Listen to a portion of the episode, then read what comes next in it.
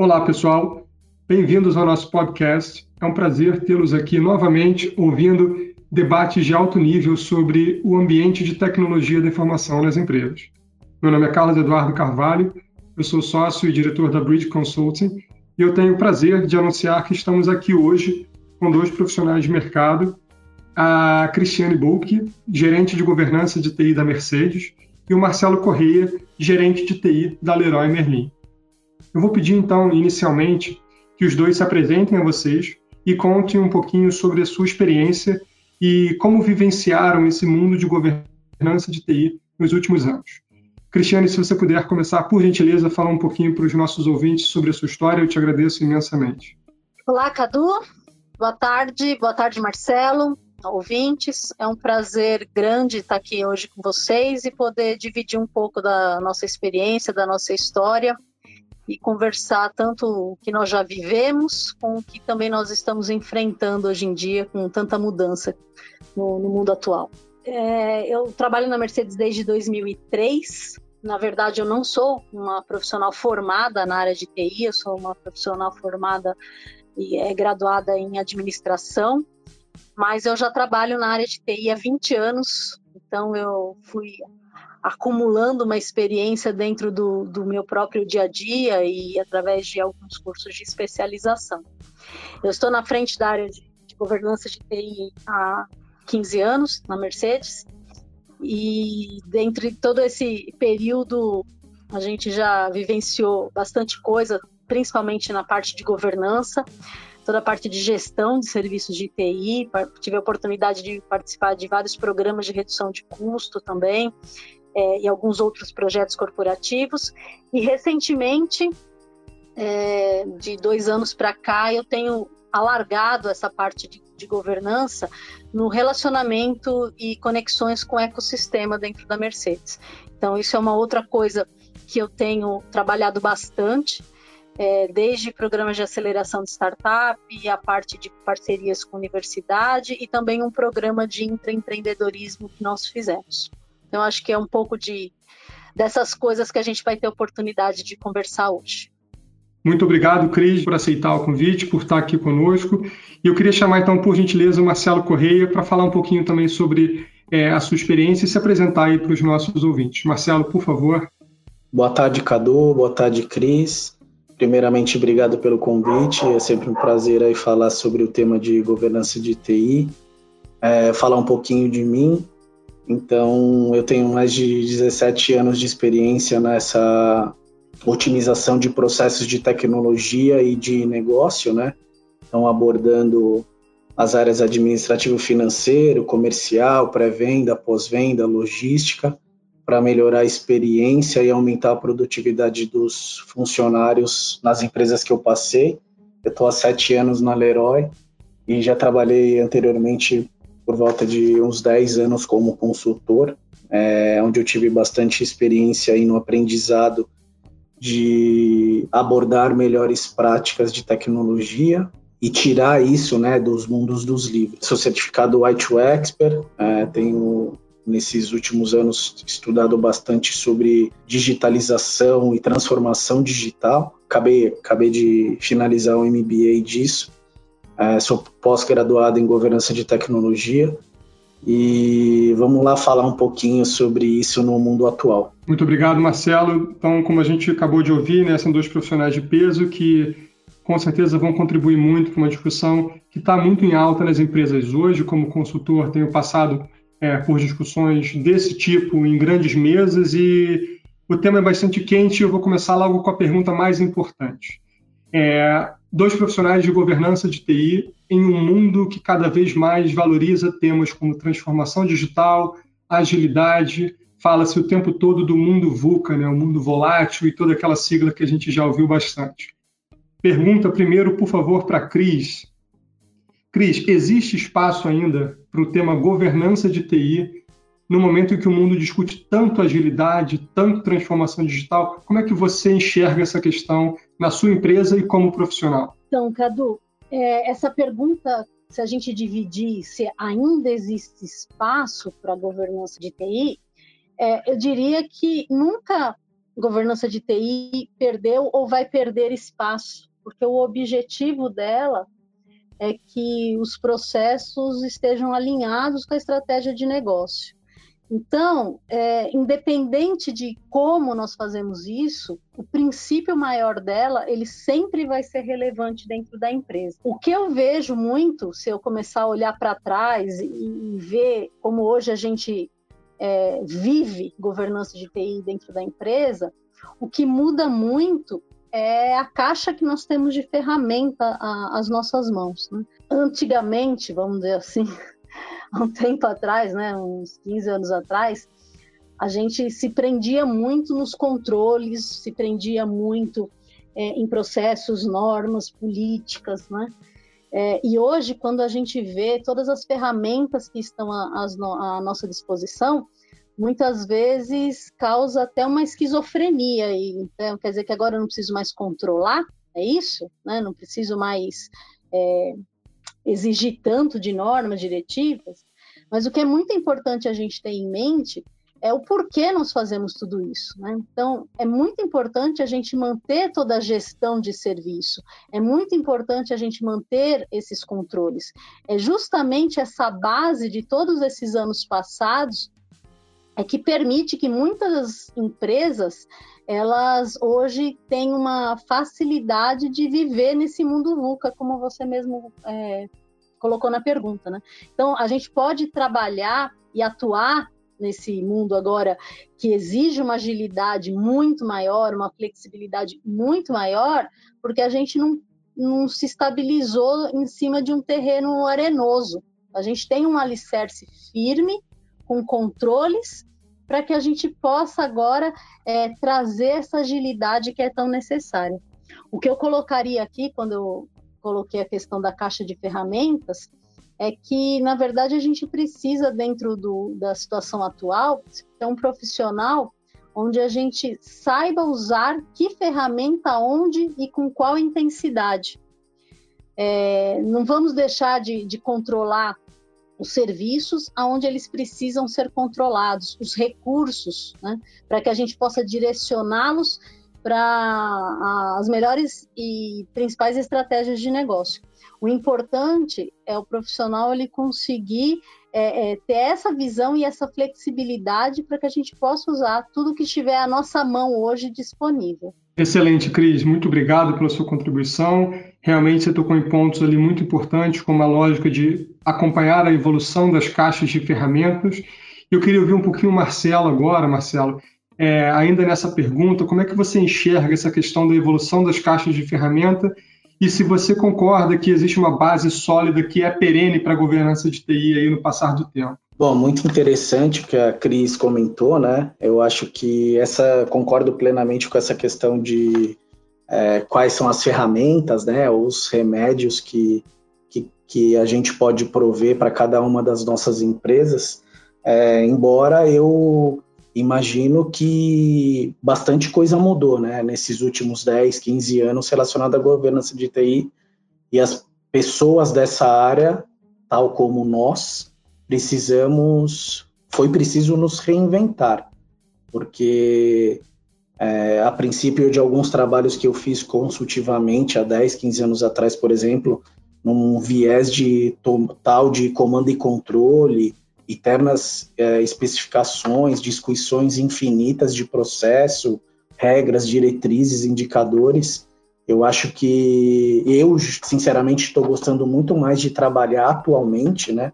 com muitas dessas práticas, dessas boas práticas que vêm na evolução de IT, COBIT, COSO, BSC, é, para um cenário de mais agilidade, autonomia, colaboração das pessoas, é, o trabalho em equipe, é, com entregas rápidas, é, o, o pessoal utilizando muito mais um raciocínio sistêmico do que ficar trabalhando em entregas longas, é, com reuniões super formais, é, um mindset completamente de é, estabelecer o processo, todos os seus artefatos, para depois pensar em uma plataforma, num sistema, para que esse workflow rode dentro da empresa, é, sinceramente eu vejo é, de, com alguns colegas do mercado que a grande maioria é, das pessoas tiveram que se reinventar nesse cenário de agilidade, autonomia,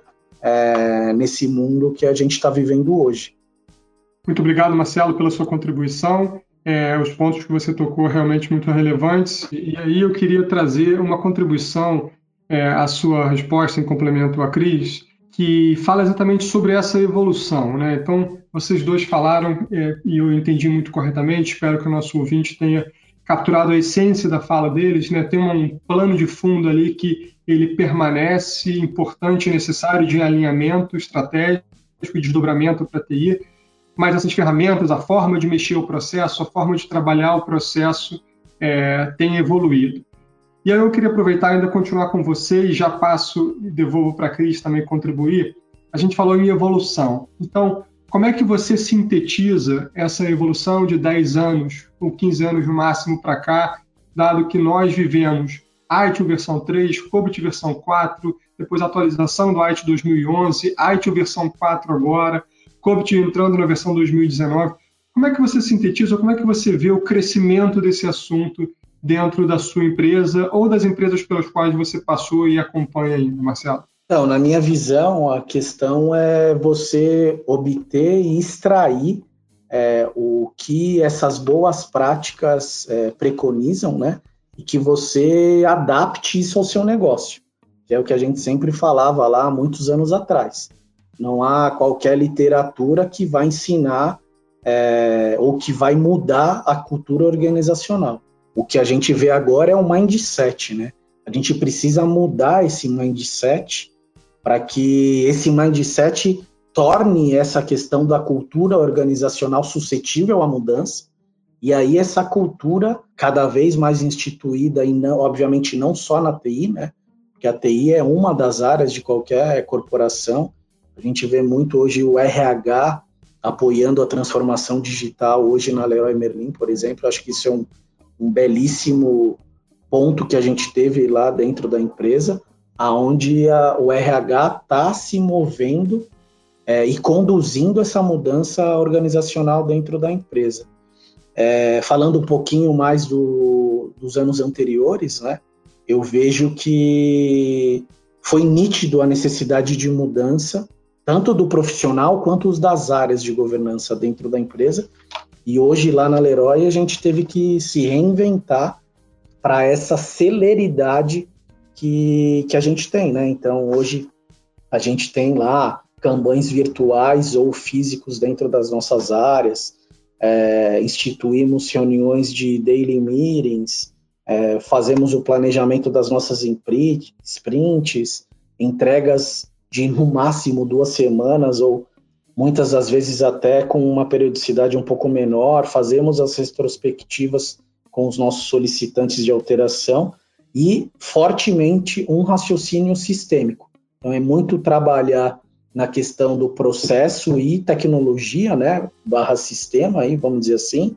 É, o ponto de contrapartida é que muitas vezes é o que a gente brinca, né, da, na questão do, do ágil, do Go Horse, aonde a gente acaba deixando escapar algumas questões e já pensando num raciocínio sistêmico antes de pensar no processo. Esse é um ponto que eu vejo como um entrave para a governança de TI atual. É, a gente também não pode ser completamente lá é, bitolado né, em processo, fluxograma, diretrizes, etc. Mas a gente também não pode deixar essa, essa questão morta, então a gente precisa sim abordar o mínimo da governança de TI. Entendi, Marcelo, excelente, obrigado de novo pela tua contribuição. Eu queria ouvir um pouquinho da Cris, como é que você avalia, Cris, essa evolução? A gente tem falado desse horizonte de 10, 15 anos, muitos modelos entraram, saíram, foram atualizados. Como é que você enxerga isso? A gente conseguiu, com esses modelos, trazer uma visibilidade estratégica para a governança de TI, no teu caso, por exemplo? Só acrescentando uma coisa que o, Marcelo comentou antes, é, ele, ele, fala a questão da, do profissional se, se reinventar.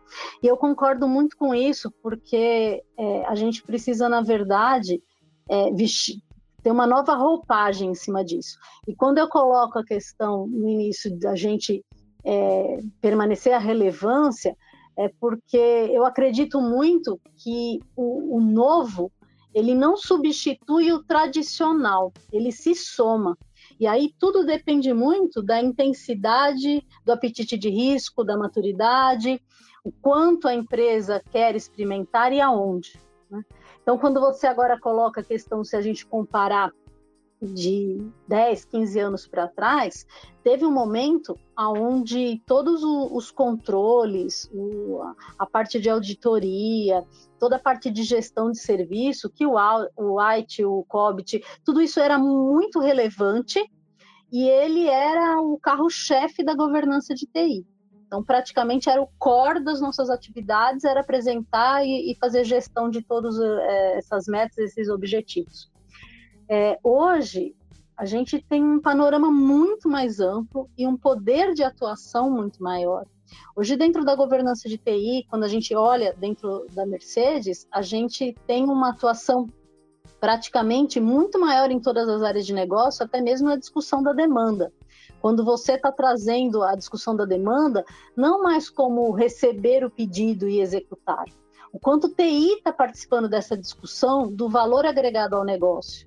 E eu me recordo que no início dessa, dessa discussão de, de trazer a governança mais próxima a acompanhar esse ritmo de inovação há alguns anos atrás, uma das coisas que chamou muito a atenção foi como o TI podia também ser protagonista, né? O Marcelo comentou do RH e é engraçado porque na Mercedes a gente tem todas as áreas também participando muito na questão de inovação, na questão de nós estarmos é, trazendo novas ferramentas, mas é, nós não criamos, por exemplo, uma área de inovação lá.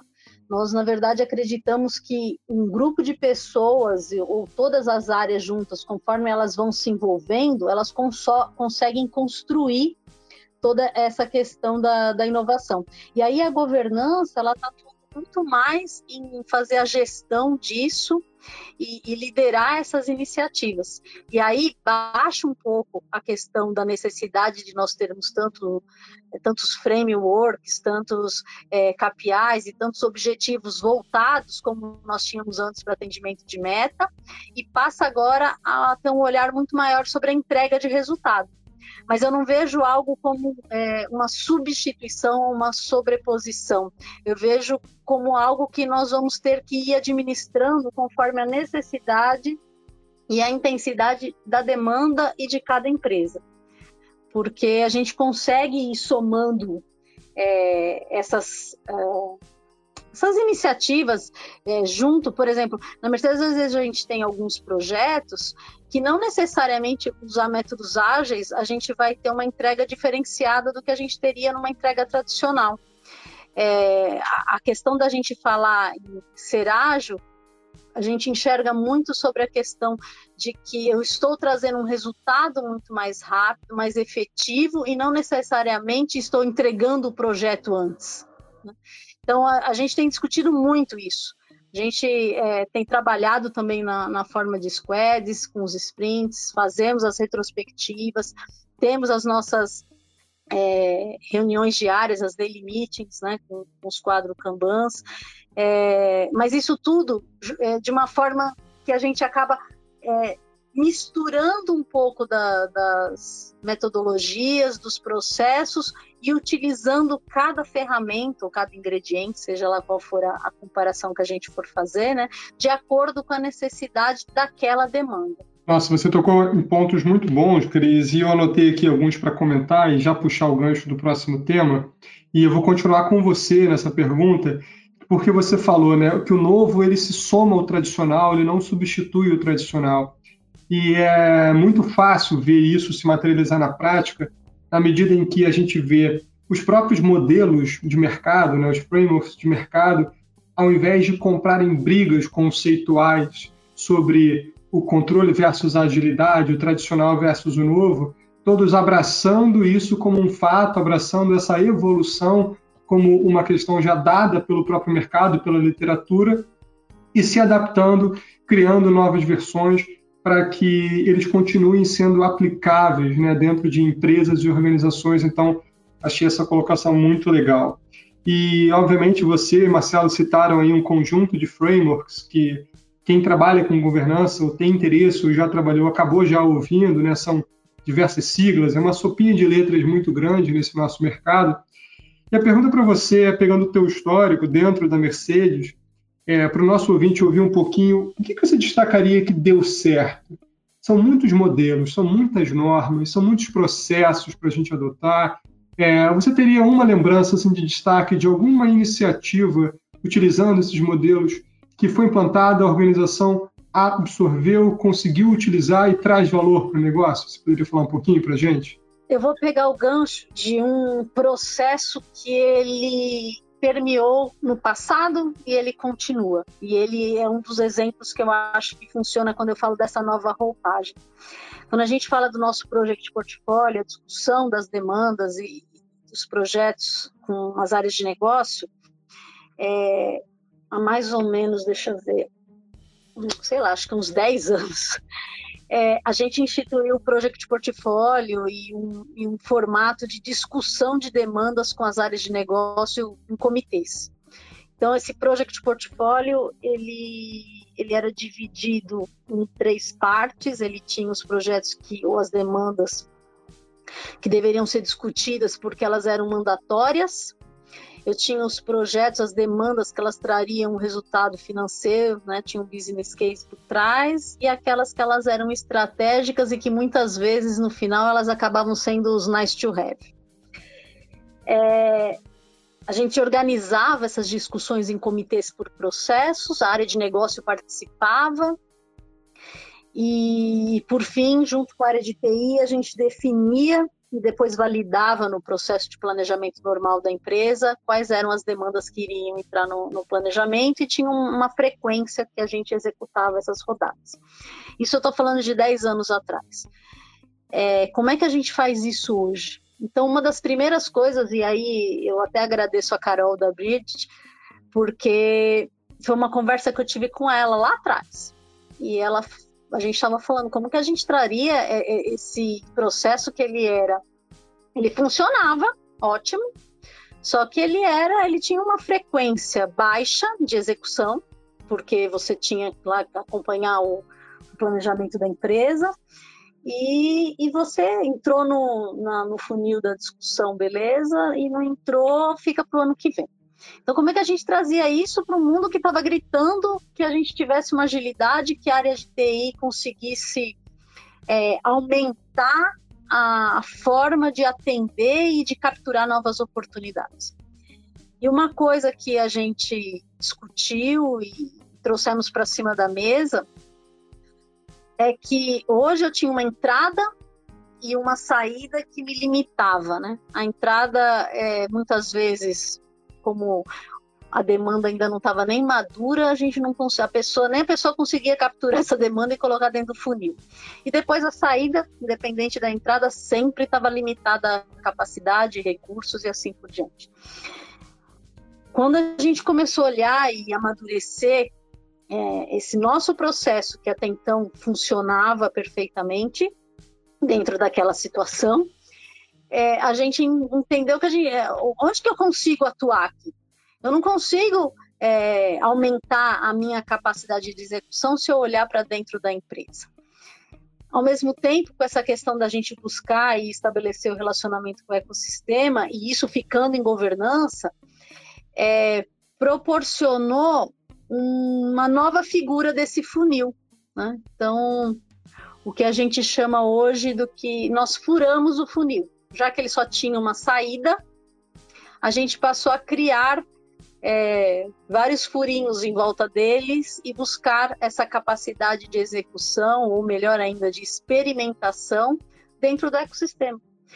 Então, hoje, tanto as demandas que as áreas colocam nesse funil, quanto aquelas que muitas vezes elas estão permeando a entrada, mas elas não são maduras suficientes para conseguir passar por uma discussão de um projeto, a gente tem discutido junto com outras saídas. Então, dentro do ecossistema com universidades, com startups e até mesmo o programa de empreendedorismo, onde toda empresa participa, a gente consegue, é, através de processo de experimentação, fazendo pilotos, MVPs e assim por diante, é, começar a, a trazer essa agilidade para dentro de casa e executar essas demandas talvez num tamanho menor, mas que elas possam pelo menos parar de pé para que a gente prove o valor delas e aí sim você conseguir trabalhar e implementar um, projeto maior. Então, eu acho que esse é um exemplo de um processo que, na verdade, a base dele é a mesma. A gente teve que mudar a frequência, a gente teve que acrescentar mais ferramentas, é, mas a área de negócio continua discutindo, participando, então, eu acho que é muito do quanto a gente está disposto a, a absorver e reaprender coisas. Então, eu sempre estou pensando no porquê eu faço aquilo, mas eu estou sempre disposta a rever como eu, como eu faço aquilo. E o objetivo tem que ser sempre trazer valor para o negócio. Quando você consegue atingir esse objetivo, o meio ele vai amadurecendo conforme você vai experimentando. E eu acho que não vai mais chegar ao ponto da gente ter tantos processos e tantos controles como a gente tinha antes, que duravam tanto tempo. Hoje a gente tem que estar disposto a testar, funciona, ótimo, não funciona, muda. Funciona ótimo, mas eu tenho que mudar de novo. Então, essa rapidez e aceitação em mudar é muito importante para qualquer profissional, não só para governança. Excelente, novamente, Cris. E eu anotei aqui parte da sua fala e eu vou trazer agora o gancho para o Marcelo, porque eu queria ouvir do Marcelo como é que ele entende é, essa questão do deu certo e não, e a evolução também do que, que é o considerado certo. Né?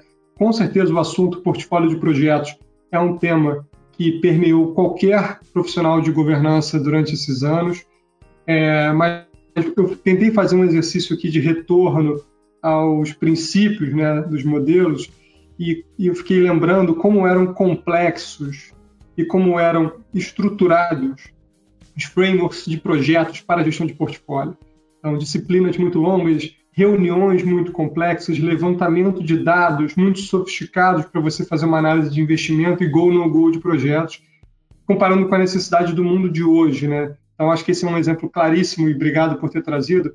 Portfólio de projetos ainda é necessário, traz valor para o negócio, mas a forma de fazer ele é, com certeza precisou ser atualizado. Marcelo, pegando esse gancho, né, não necessariamente falando do portfólio, mas alguma outra disciplina que você queira destacar de sucesso que você traz aí para os nossos ouvintes a sua experiência? Legal, muito bacana isso daí que a Cris disse, concordo plenamente.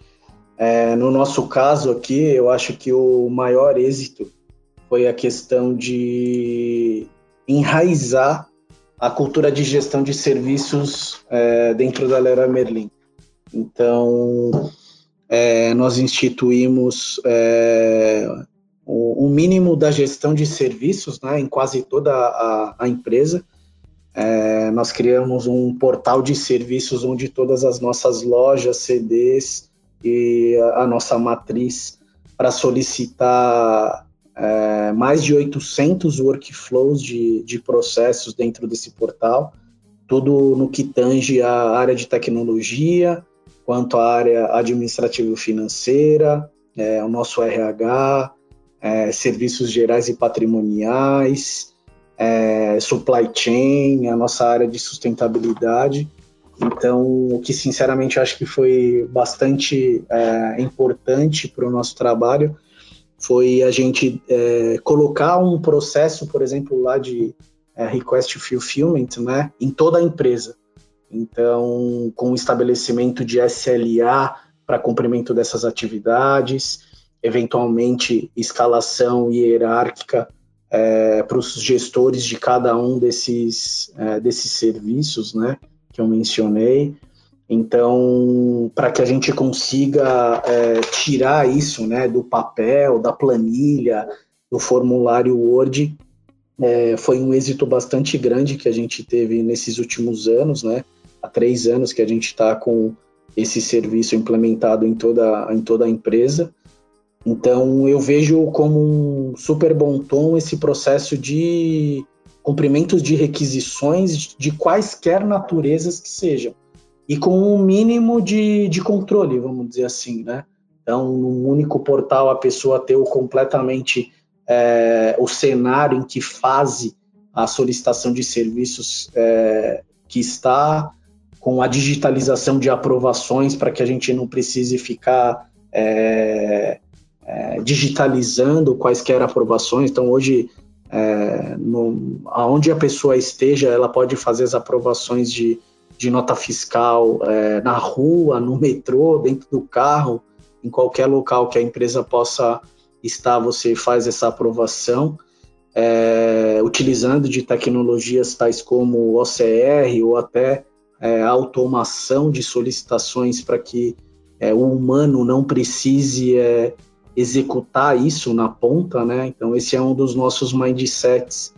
É, foi, né? Está sendo e será sempre é, buscar essa execução sistêmica ao invés do humano na ponta executando as atividades. Bom, Marcelo, muito legal você falar desse case de digitalização de processos e citar uma disciplina tão presente né, no mundo da governança, que é o cumprimento de requisições e solicitações de serviço, e muito legal ouvir que isso extrapolou, no teu caso, o universo apenas de TI. Então, acho que esse é um caso bem evidente de como uma disciplina tradicional de um profissional de governança são os processos de entrega de serviços, né? e também, não é o caso aqui citado, mas de gerenciamento de incidentes, falhas e, e o suporte dado ao negócio, ele vem de fato é, ultrapassando a fronteira de TI e indo para diversas áreas de negócio a partir do conceito da digitalização do service delivery, da entrega de serviços. E já que nosso tempo para um podcast ele tem esse limite, a gente vai agora caminhar para a última pergunta, uma pergunta para que o nosso ouvinte que tem um interesse no tema de governança saia com uma contribuição e qual a opinião de vocês pela experiência e relevância profissional de vocês. O que, que para esse ouvinte, então, Marcelo, você diria para essa pessoa que ou ela já trabalha ou ela tem um interesse em se aprofundar, conhecer mais de governança? Que palavras aí de incentivo e orientação você traria para esse profissional hoje? Então, Cadu, pensando na questão do profissional, é, eu acho que a minha sugestão é que as pessoas continuem investindo né, nas próprias capacitações, né? Então tem muitos treinamentos importantes aí que as pessoas podem buscar no mercado, né? Como você comentou, é, nós temos o ITU 4, agora o COBIT na nova versão também. É, mas eu acho que, sinceramente, o, o principal ponto que eu levei para minha carreira toda é, desde lá de 2005 que eu comecei a, a estudar sobre ITSM, é você conseguir, é o belo discurso da consultoria, né, de adotar e adaptar. É, não tenham é, qualquer expectativa de implementar todos os processos, todas as boas práticas em cada uma das suas organizações, porque você não vai conseguir isso. Você precisa conseguir extrair e identificar essas pílulas aí que a sua empresa precisa é, para que você consiga ter êxito dentro da, da sua área.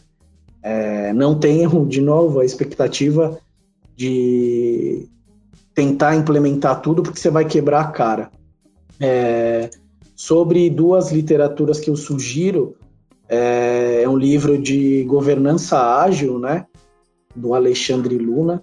Eu achei bastante importante esse mindset de, desse livro, bem como um outro livro que é também super importante, porque nem tudo é sistema, nem tudo é tecnologia, né? Tem muito a visão do, da pessoa. Então, tem um livro chamado Mindset, a nova psicologia do sucesso, é, da Carol Dweck. Eu acho que é muito legal essa visão. Eu li o ano passado e é super importante para o profissional ter essa, essa questão de mudar o mindset dela antes de querer aplicar quaisquer novas técnicas é, dentro das corporações. Muito bom, Marcelo. Com certeza o nosso ouvinte vai agradecer pela recomendação. É, além de tudo, né, você citou em questões muito importantes, não é só de técnica que vem um bom profissional. Então, essas literaturas complementares sobre posicionamento, postura e forma de entender psique humana, realmente elas são muito importantes.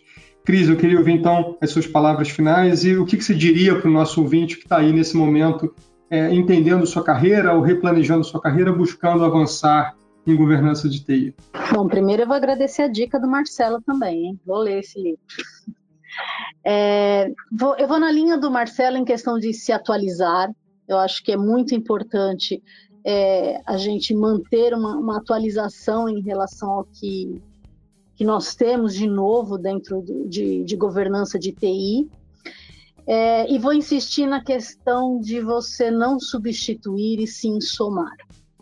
É, eu enxergo que muitas coisas é, a gente vai usar bem pouco daqui para frente, mas tudo que nós aprendemos sempre serve para manter o nosso alicerce é, firme. Então, como profissional, tudo que eu aprendi, tudo que eu passei, toda a experiência, nada eu olho para trás e falo, poxa, por que, que eu fiz aquilo? Né? Eu acho que tudo que a gente tem oportunidade é, de, de aprender, em algum momento aquilo vai servir para a gente é, melhorar aquilo que a gente já sabe fazer bem ou aprender a fazer novas coisas. Então, para pro, os nossos colegas de, de governança, é se permitir se alargar dentro desse horizonte de governança. governança é uma área que ela tem uma atuação dentro da empresa enorme. A gente não pode se limitar e achar que é esse, só esse pedacinho aqui e ficar aqui. Se permita, arrisque, busque dentro da organização que você trabalha pessoas que estão dispostas a atuar junto com você em novas coisas. Experimente, permita que a sua equipe participe disso, participe disso, que com certeza é, isso vai trazer uma satisfação muito grande dentro do teu dia a dia, porque a gente não pode levantar só para trabalhar, a gente também tem que levantar e fazer o nosso trabalho com paixão e gostar daquilo que a gente faz. Então, tenta transformar as suas atividades da melhor forma possível para que você olhe e, sinta orgulho e traga que realmente você está trazendo valor para dentro da companhia ou dentro do teu trabalho, é, dentro do, do, seu negócio, se, se for seu, né? Então, essa é a, recomendação que eu deixo. Muito bom, Cris. É, acho que nossos ouvintes vão agradecer pelas suas palavras, que elas são elas mexem mesmo com a forma como a gente entende o nosso protagonismo na carreira, né? A gente às vezes fica reclamando que a nossa área não é valorizada ou que o nosso setor ele tem uma atribuição menos estratégica, mas acho que é muito como você falou, concordando com essas palavras, depende muito da gente buscar as pessoas, fazer os movimentos e de fato dar a visibilidade do nosso tema dentro da empresa e mostrar valor. E com isso a gente encerra o nosso podcast de hoje com esses dois brilhantes profissionais aí desse mercado de governança de grandes empresas. Deixo aqui meus agradecimentos novamente por terem participado. É, espero que tenha sido útil para quem está ouvindo. Um grande valor desses podcasts é colocar ideias para fora, então o objetivo aqui não é responder nenhuma pergunta específica e dar caminho das pedras, mas criar consciência e gerar insights para que vocês trilhem com sucesso os seus caminhos. Então eu agradeço em nome da Bridge Convido todos vocês a continuarem acompanhando o nosso Bridge Insights, que além de podcasts, a gente tem uma série de conteúdos gratuitos de qualidade publicados para fomentar discussões de alto nível no mercado. Muito obrigado e até a próxima.